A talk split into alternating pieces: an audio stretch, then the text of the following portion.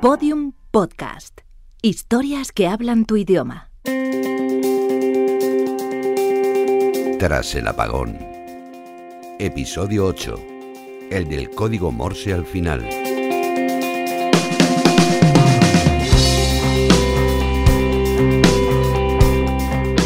Bienvenidos al último podcast de Tras el apagón, al que hemos llamado el del código Morse al final. Confiamos en que en esta ocasión, y ya que es el último episodio, Ana Alonso nos cuente muchos más secretos en su diario de grabación y ya os adelanto que las preguntas de este disparen al guionista son más especiales de lo habitual. Además, nos hemos colado en el camerino de la sala Fernando Arrabal del Matadero de Madrid para hablar con el actor José Luis García Pérez sobre la primera temporada de la serie y mm, ya no puedo retenerles más. Aquí están, conmigo, con todos vosotros, como siempre, CJ, María Santonja, Sune, ¿qué tal? Hola, muy bien, con ganitas ya de comentar este, este clímax de la serie. Ay, último episodio, os da un poco de pena. Mucho, un poco no, mucho. O sea, yo voy a echar mucho esto de menos esto. Esto no, no, no puede ser. Esta manera que solamente hiciesen ocho episodios, fatal, fatal, Roberto. Vamos a disfrutar de momento este que, nos queda. Hoy vamos a analizar, decíamos, el octavo, el último episodio del Gran Apagón, el museo. Y bueno, os quiero preguntar, eh, ¿qué, ¿qué, os parece a vosotros eso de que sean solo ocho episodios? Eh, ¿Sois partidarios de lo bueno si breve dos veces bueno? ¿O quizá todo lo contrario? ¿Sois más partidarios de series os iba a condicionar un poco diciendo series peñazo y largas. No, bueno. ¿Qué preferís? Yo creo que todas las historias tienen su fin y que en el caso de las series es complicado porque al final se, se, junta también la parte crematística de que cuando funcione da mucho dinero hay que seguir alargando el chicle, ¿no? que es una cosa que ocurre. ¿no? Y por cada Homeland que se reinterpreta a su cuarta, quinta temporada y, tiene cierto recorrido posterior, pues tienes un montón de series que sabes que han tenido, sin ir más lejos, Dexter, ¿no? de, la que últimamente hablábamos, eh, que se ha ido demarchado. Dicho eso, yo creo que ocho episodios te dejan con ganchas, no de un poco más, de muchísimo, muchísimo más. Yo creo que entre 8, 12, una cosa así está bien. Lo que tenemos acostumbrados en las series americanas de las network de 22 episodios, a mí ya se me hace más pesado. Pero tampoco hay que volverse como los británicos que te hacen un capítulo, te hacen tres capítulos y luego tardan un año y medio. Una cosa así, 8, 12 está bien. Siempre mejor que la gente se quede con ganas de saber más y deseando una nueva temporada que, que al final se, se, alargue, como decía CJ. Yo de series de televisión prefiero que sean cortitas, de 8 capítulos, pero de podcast como este, que además eran cortitos los capítulos, yo quiero más. Sí que es cierto que hay una tendencia ahora, lo de los 22, 23 se va olvidando eh, haciendo el símil, ¿no? Con, con el mercado televisivo o de plataformas de consumo, así como Netflix, eh, ya hay una tendencia a ir más a, temporadas de 8, de 10 que no otra cosa, ¿no? Sí, indudablemente. El, el, cable afectó mucho, Los Soprano y toda la oleada de, de, HBO ya bajó a 12, 13 episodios, Juego de Tronos ya se bajó a 10 y Netflix, como tú dices, ¿no? Netflix es la que ha abierto a los creadores de qué quieres hacer tus 6, 8, Amazon va por el mismo camino mm. y tienes series de más episodios y luego como le da la oferta de, mira, graba un poquito ahora, el año que viene grabas otra cosa, eh, el, el asegurarte de alguna forma, entre comillas, dos o tres temporadas en el que tengas distintos episodios, pero vamos a esa tendencia, cada vez mm. más, menos episodios, es más sencillo conseguir los actores, no tendrías a, a, las estrellas que tienes a día de hoy en las series de televisión si le dijeses tienes que estar aquí 10 meses de los 12 meses del año. Si en cambio grabas las cosas en dos o tres meses, pues tienes la primera temporada de True Detective o tienes nuevas estrellas que se pueden acercar a claro. hacer series de televisión. Pero esas, esas series cortitas lo que hacen es que te lo dan todo de golpe, que aunque sea cortita, tú te la puedes ver en un día y ya dices, uff, yo ya, ya tengo suficiente para esta serie. bueno, si os parece, vamos a ir entrando en materia porque en este episodio, antes de que empiece la trama, José María del Río, el narrador de toda la serie, anuncia lo siguiente. Son varios los documentos que parecen demostrar que los gobiernos supieron de antemano que iba a producirse un apagón global. De todos ellos, el podcast español La mitad oscura sigue siendo el más consistente. Dirigido por el periodista Eduardo Bravo, contó con la ayuda del físico Mauricio Galera. Ambos fallecieron en un accidente de tráfico en mayo de 2020. Para, para, para, para ahí, para ahí, por favor, para el carro. Eduardo Bravo y el científico Mauricio Galera mueren en un accidente de tráfico y, eso se deja ahí deslizar, lo deja caer, esto después no se vuelve a mencionar en todo el episodio, así que conspiranoicos del mundo, uníos, ¿y, y qué me decís de eso? A mí esta frase me encantó cuando escuché el episodio y ahora cuando lo he vuelto a reescuchar para preparar la grabación de hoy, me encanta por eso, porque como dices, la suelta ahí como que no quiere la cosa, pero ya tu imaginación se deja volar, pero totalmente con la conspiranoia. Mm, yo aquí, vamos, no pienso que sea casualidad. Yo me quedé frío cuando oí esa y más todavía la otra cosa que comentas tú es que no se vuelve a nombrar nada de eso a lo largo de todo el episodio, ¿no? Cuando se cuenta que el podcast se subiría y todo demás y, y me deja con la intriga tremenda en la segunda temporada si volvemos a revisitar qué pudo ocurrir en esos dos años con estos dos personajes. A mí me intriga que diga dos años después. ¿Por qué dos años después? Si resulta que el apagón hemos descubierto ahora que son 82 días, ¿por qué todo ese tiempo hasta que desaparezcan? Hasta que son excesivamente molestos, Sune. Para el poder. Vamos a recuperar el término este mm, temporal de los dos años. Este accidente sí ocurre dos años después del apagón, así que escuchemos entonces la última grabación de la mitad oscura del podcaster Eduardo Bravo. Eh, son las eh, son las 2 de la madrugada, las 2 menos 10. Estamos en el coche de Mauricio. Eh, estamos en la calle Ruiz de Alarcón. Ruiz de Alarcón, Ruiz de Alarcón, justo detrás del museo, en la misma calle donde se vieron los camiones. Estamos aquí mismo. En estos momentos nos separa un, un muro de las instalaciones del, del Prado. Hace un rato ha pasado por aquí un, coche militar. Los amigos que vivan en Madrid saben perfectamente de lo que hablo. Imagino que todas las ciudades estarán igual, más o menos. No, no, no lo sé. Aquí al menos en Madrid hay coches militares patrullando de manera más o menos continua. Pero no parece... Espera, espera, agáchate. ¿Qué pasa? Abajo, agáchate.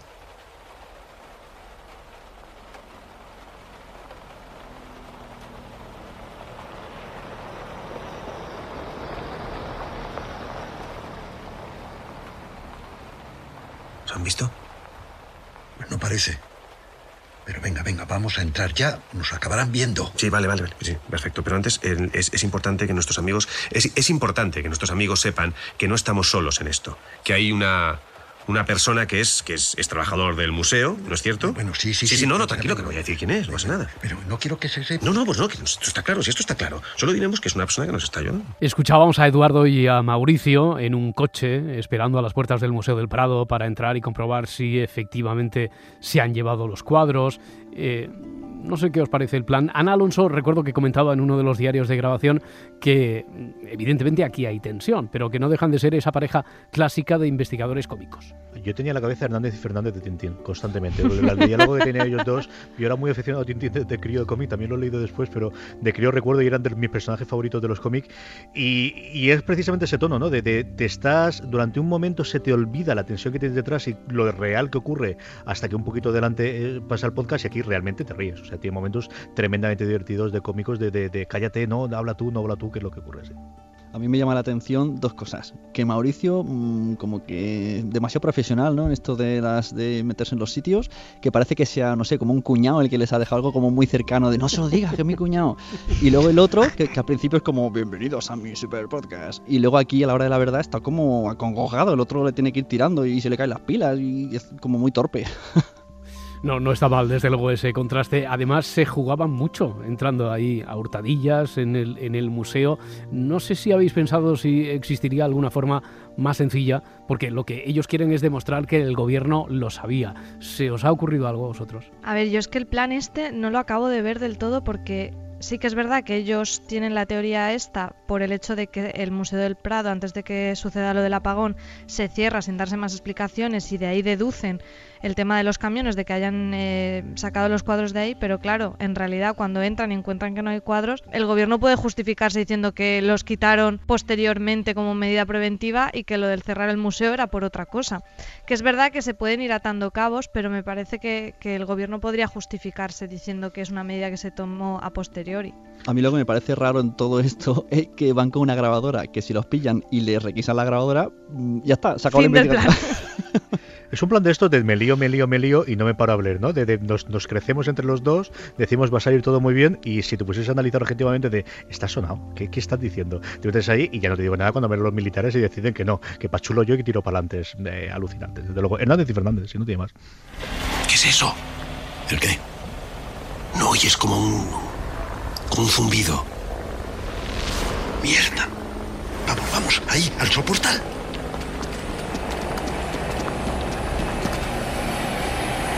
No sé si se oye bien, pero hay un helicóptero sobrevolando muy cerca. muy, está, está volando muy, muy cerca, está muy bajo. ¿Y bien? ¿Qué hacemos? Vale, vamos, sigamos. ¿Seguro? Sí, sí, sí, sí, sí. Vale, vale. Por aquí. Vale, ¿a dónde vamos? Ahí, a ese edificio. Tenemos la llave de...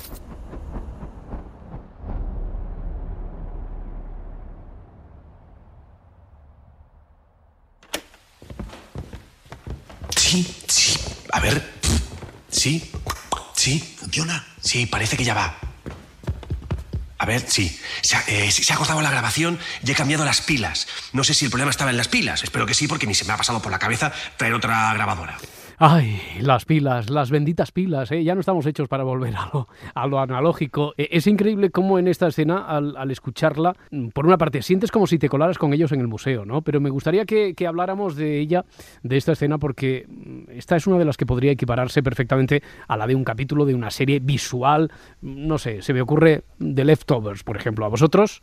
Es espectacular. Me, me, siento totalmente con el otro lado que acabes hablando de Leftovers. Ya ves, mi, mi, mi misión en este podcast ya está totalmente cumplido. Roberto ha hablado de Leftovers en el programa es de los tres o cuatro momentos a lo largo de toda la serie en el que te quedas parado, ¿no? Y yo además que tengo la manía de escucharlos, como he dicho varias veces, con los auriculares, ya poder ser en silencio o, o tranquilo, es de esos momentos de qué ha ocurrido. Se me ha ido. Yo recuerdo aquí mirar el, el, iPhone, mirar el teléfono de leche, se me ha pasado, qué ha ocurrido con el, con el programa. Es un momento espectacular. Ya somos dos. Todas, sí, sí, ¿ves? Sí, ¿ves? sí, sí, ¿Y alguna crítica? Hombre, yo como crítica que me da mucha rabia que la circunstancia de que se quede sin pilas nos haga perdernos cómo acaban entrando, porque luego ya retomamos la historia cuando están dentro con un poco ese sonido sonido, ese eco ¿no? en las voces de la sala y claro, nos perdemos el momento de cómo han entrado con esas llaves que les ha dado el cuñado, como decía Sune. Eh, eso, no, no, como crítica, me, me, gusta que te descoloquen, pero como oyente me fastidia un poco perderme ese momento. Sí, porque es muy raro que haya un helicóptero, que haya vigilancia, pero ellos, bueno, nada, bueno pues entramos tan tranquilamente. No sé, la vigilancia un poco...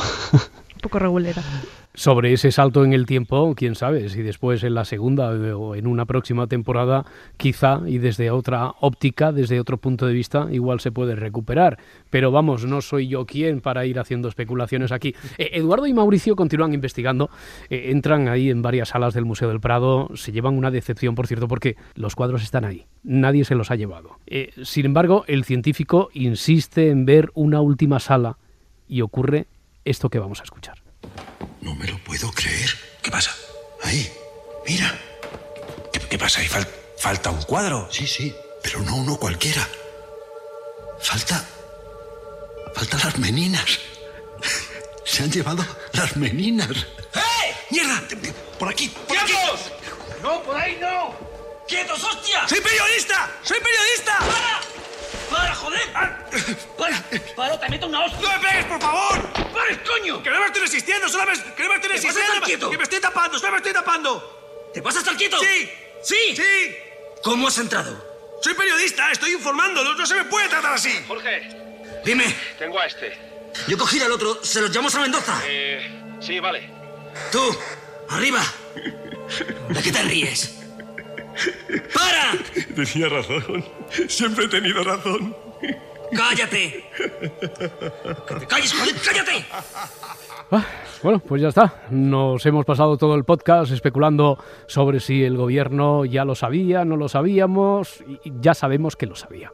Hala, venga, ya está, todos a casa, ¿no? Entonces, ¿Ahora qué? qué? ¿Qué, esperabais que sucediera? Yo, en toda la escena me parece súper rara. O sea, ¿por qué Mauricio insiste? Vamos, ay, ay, ay, ay, porque ¿qué es que sabe Mauricio que el otro no sepa? ¿Y por qué los guardias son tan torpes que un poco más se dicen dónde vive el, el, el que es su jefe? O sea, dicen nombre y se dicen los nombres entre ellos. Uh -huh. ¿Por qué torpes? Yo esperaba que Mauricio eh, hablase después en off diciendo de logré rescatar esta, esta cinta, el subioso o lo, lo, el, cualquiera de los dos posteriormente y, y esperaba que concluyese ahí, que lo llevasen al calabozo, que lo llevasen al cuartelillo y que contasen de que esto fue lo que se grabó y a partir de ahí esto es lo que ha ocurrido y que con eso acabas el podcast. Yo desde luego lo que no me esperaba es lo que pasa. Eso sí que creo que no se lo esperaba a nadie ese giro. Ya, el giro, no sé si te refieres a este. ¡Ja! ¡Sí! Sí, efectivamente, hay, hay luz, hay, hay, luz en la calle. Las farolas están, están encendidas y los semáforos también. Y es, Dios, es que es curioso, que ya ni me acordaba de cómo era, es que es precioso. Y ahora, y ahora que lo pienso, si la, si la luz ha vuelto, también habrá vuelto a Internet. Oh, así que lo divertido empieza ahora. Lo divertido, amigos de la mitad oscura, está a punto de empezar porque no me van a callar. ¿Me oís? ¡No me vais a callar! Voy a contarlo todo. Voy a... Voy a contarlo todo. Voy a contar la verdad.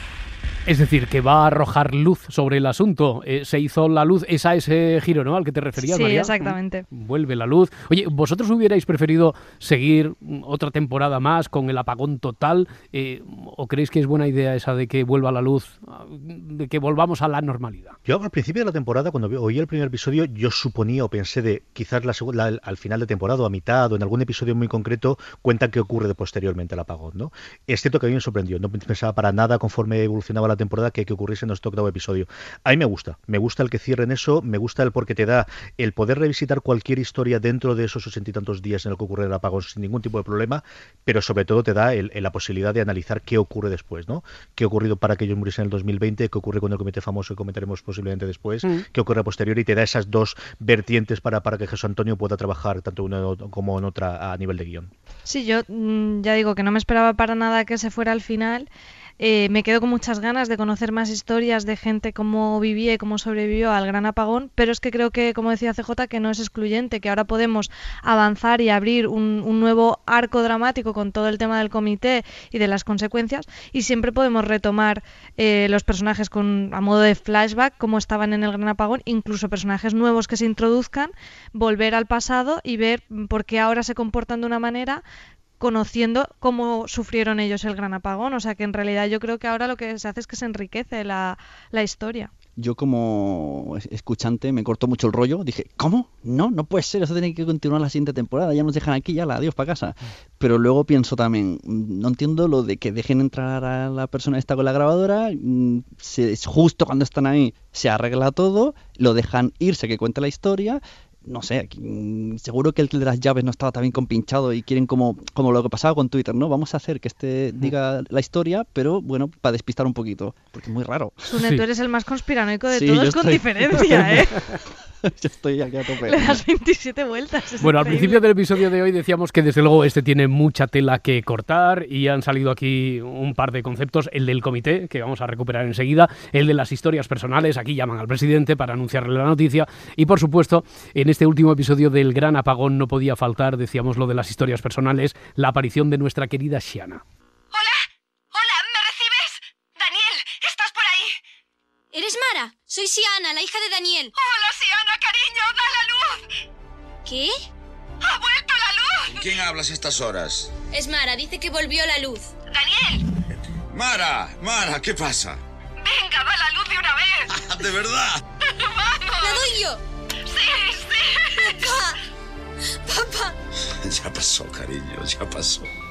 Bueno, es curioso porque a todos los que les hemos ido preguntando a lo largo de Tras el Apagón, eh, estoy recordando a Berto, a Quique Peinado, a Fernando Navarro, bueno, a todos, todos querían eh, saber qué ocurrirá con Siana y su padre en la siguiente temporada y a mí me gustaría, ya que estamos terminando, y total, ya no quedan prácticamente nada para que estrenemos la segunda temporada, me gustaría que vosotros os mojarais un poquito, que os aventurarais a decir qué, qué es lo que les espera Siana y a Damián. Pues yo lo que he pensado es que quizá ellos, eh, Siana, mm, después de las amenazas, ¿no? Decide guardar silencio, decir que ya no vio nada, etcétera, etcétera. Pero yo creo que a medida que todo vuelva a la normalidad y empieza a llegar información de todas las consecuencias del gran apagón, como por ejemplo el episodio que tuvimos de la prisión, con las muertes que ha habido y todo esto, que ella tome un poco fuerzas y ayudada quizá por una persona que le aliente a eso, de, de, de, des- de desvelar que sí que, que sí que el gobierno lo sabía. Yo me imagino que será un poco que ellos todavía no son conscientes de las consecuencias devastadoras del gran apagón y a medida que lo sepan,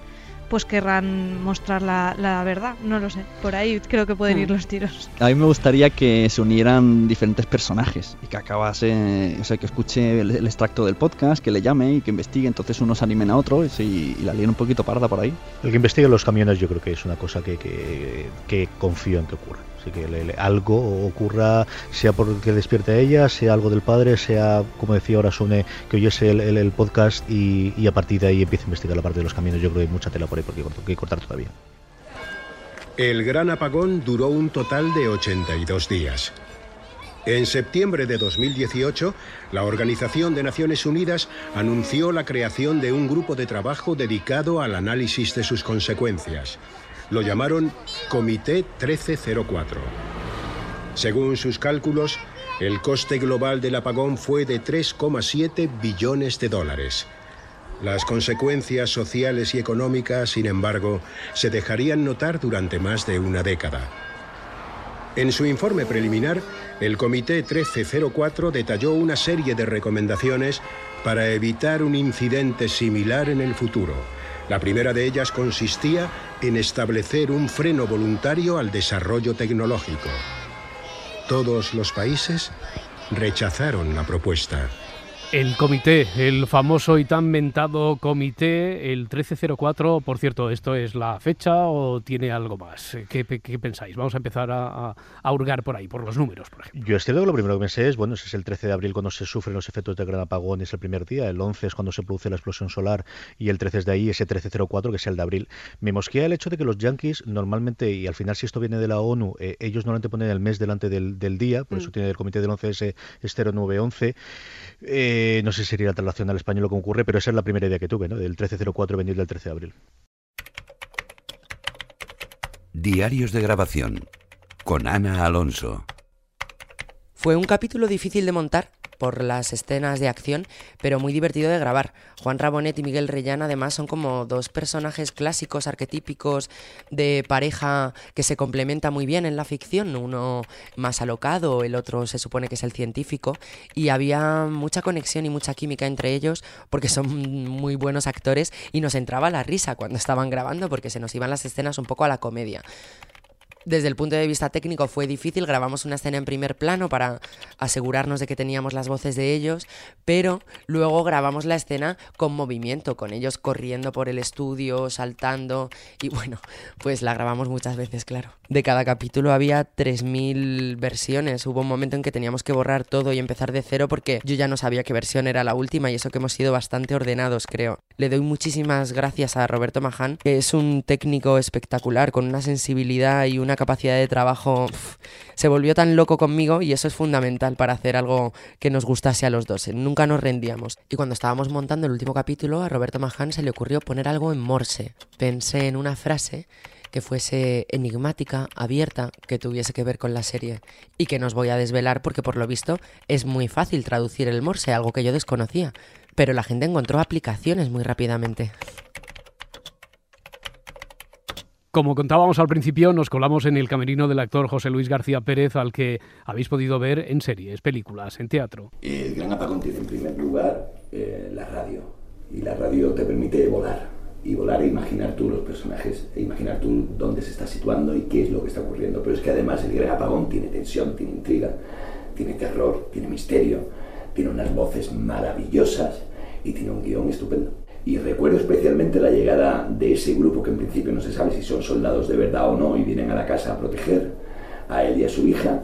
Y ese momento de tensión yo lo viví con la misma tensión que lo vivía el personaje. Y terminamos como siempre con Disparen al guionista, con unos audios algo particulares que nos llegaron a través de las redes sociales y que reenviamos directamente a José Antonio Pérez Ledo para que nos los contestara. Atentos. Disparen al guionista con José Antonio Pérez Ledo. José Antonio, soy María Ángela, responsable de Podium Podcast. Eh, vamos, lo que viene siendo tu jefa. Que dejes de hacer ya spoilers de la segunda temporada y de destripar los guiones o dejaremos a los oyentes sin ningún tipo de emoción, ¿vale? Venga, va, hazme caso. A ver, María lo que he contado no, no, son spoilers. Un spoiler sería, por ejemplo, si dijese, a ver, qué sé yo, pues que... Mira, por ejemplo, que, que en la trama del abogado, pues que al final va a acabar... O un spoiler sería también, mm, por ejemplo, decir que, por ejemplo, si Ana, la niña gallega, que en esta temporada va a ser... Eso sí que sería a lo mejor un poco spoiler, pero vamos, no, no, he, dicho, no he dicho nada de eso. José Antonio, soy María G otra vez. Que nada, que estoy leyendo los guiones de la segunda temporada, me están gustando mucho, pero vaya tela con las tramitas, que me estoy quedando sin uñas de tanto mordérmelas. Bueno, pues eh, mira, hay una cosa para las uñas que es como un esmalte que te lo das y, sabe mal.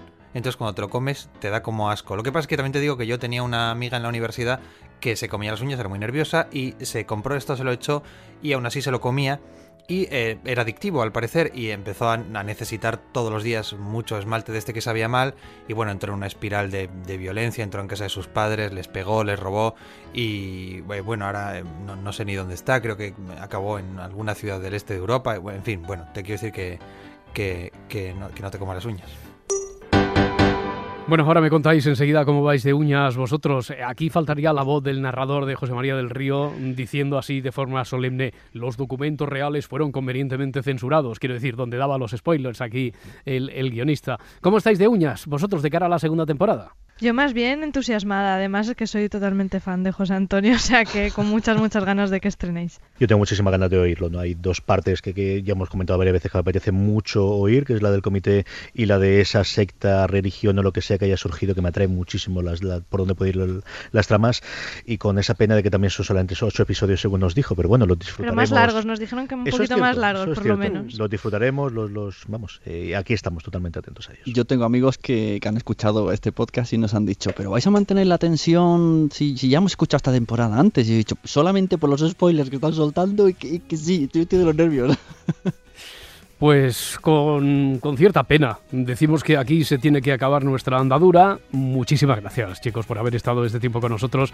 Eh, ha sido un auténtico placer teneros como expertos en podcasting aquí en Podium y os seguiremos en Fuera de Series, en Fans Fiction, en Nación Podcaster y en cualquier proyecto en el que os embarquéis. A vosotros, muchísimas gracias por contar con nosotros. Ha sido una experiencia muy divertida y un placer. Mejor que María no lo voy a decir yo, lo mismo que ha dicho ella. Eso, muchas gracias Roberto, muchas gracias María Jesús y Jimena también, Jimena muchos besos. Además, no sé por qué, pero tengo la sensación de que os vamos a escuchar antes de lo que os imagináis. Sí, sí, sí, mira. Tengo aquí los guiones que me ha pasado José Antonio Pérez Ledo y... Hay una trama en la que aparecen uno... Bueno, que muchísimas gracias a todos, a los oyentes que estáis ahí al otro lado de ese podcast y nos escuchamos en la próxima temporada de Tras el apagón.